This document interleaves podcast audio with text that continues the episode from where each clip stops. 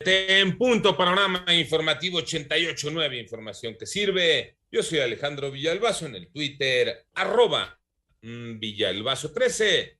Es jueves 12 de agosto, Iñaki Manero. Adelante, Iñaki. Muchas gracias, Alex. Vámonos con el panorama COVID. La cifra de casos de coronavirus a nivel mundial es de 204.738.271 personas. El número global de muertes por esta enfermedad ya llegó a 4.324.625. Las personas vacunadas con doble dosis de Coronavac en Chile empezaron eh, ayer miércoles a recibir una tercera dosis de refuerzo de la vacuna de AstraZeneca.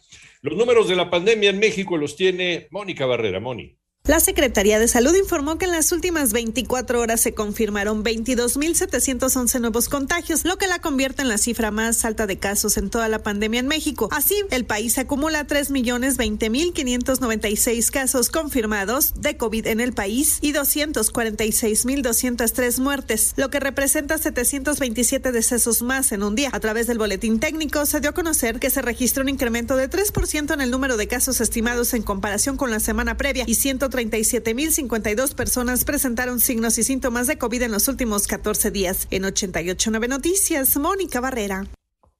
Una explosión e incendio en el panorama nacional en la planta Protexa de Santa Catarina, Nuevo León, dejó como saldo dos personas fallecidas y cuatro más lesionadas. Por otro lado, el gremio gasero nacional que agrupa a los comisionistas repartidores, señala que ya no es posible mantener sus operaciones y amagó con irse a paro técnico el fin de semana en caso de que se mantengan las comisiones bajas por la venta de gas licuado del petróleo.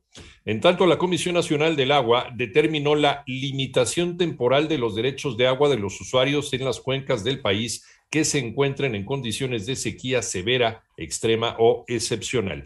Y la sentencia de 31 años de prisión dictada contra Mónica García Villegas, exdirectora del Colegio Enrique Repsamen, por el homicidio doloso de 26 personas tras el sismo del 19 de septiembre de 2017, podría ser modificada a una pena de menos años, informa su abogado Rosendo Gómez.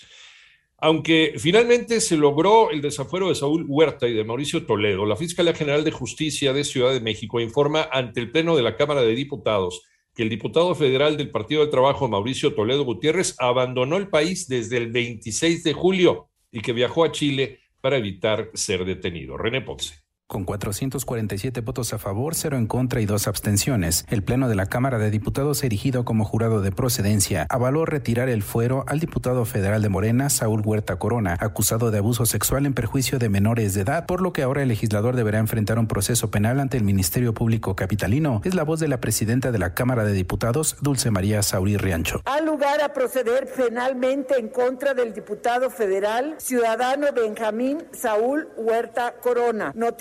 A las partes el sentido de la presente resolución en términos de la normatividad aplicable y publíquese en el diario oficial de la Federación. Para 889 Noticias, René Ponce Hernández.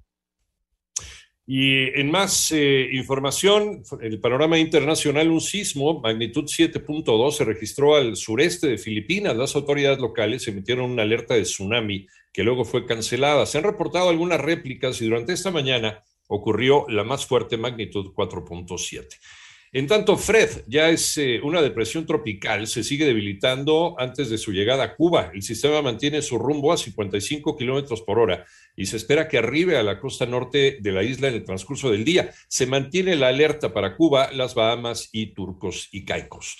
En otra información del panorama internacional, el régimen talibán ocupó otras tres ciudades en Afganistán con lo que nueve de las 34 capitales provinciales están bajo dominio radical. Sigue avanzando el talibán.